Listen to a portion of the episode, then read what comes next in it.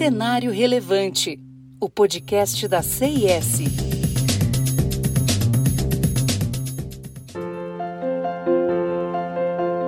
Uma nova pesquisa da Escola de Direito da Universidade da Virgínia, nos Estados Unidos, identificou que duas décadas de estudos influentes sobre governança corporativa e avaliação das empresas são baseados em dados não confiáveis.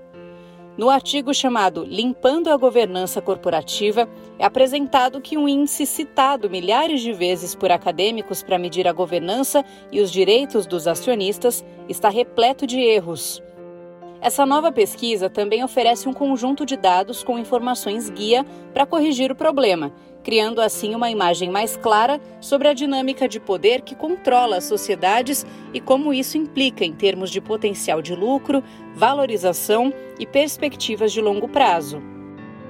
Dezenas de estudantes de direito e acadêmicos coletaram dados que terão papel importante na governança corporativa do futuro. Quando falamos em dados equivocados, estamos tratando em especial do índice G, como é conhecido o índice de governança. Citado quase 10 mil vezes e baseando vários outros índices, o índice G vem de uma fonte de dados privada, com dados não muito transparentes.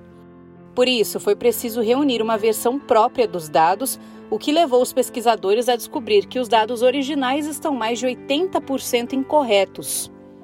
O estudo do índice G foi uma das primeiras tentativas de quantificar dados de governança corporativa, que geralmente chega até nós em forma de texto, estatutos e outros documentos legais.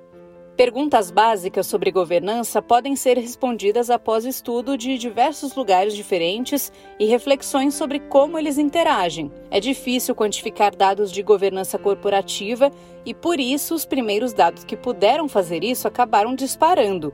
O índice G foi pioneiro e abriu porta para as pesquisas empíricas sobre o tema, mas chegou a hora de atualizar esses dados.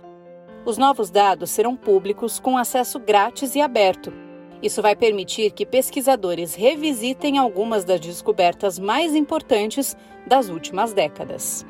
Não deixe de acompanhar a CIS no LinkedIn e de acessar o nosso site csprojetos.com. Até a próxima! Cenário Relevante, o podcast da CIS.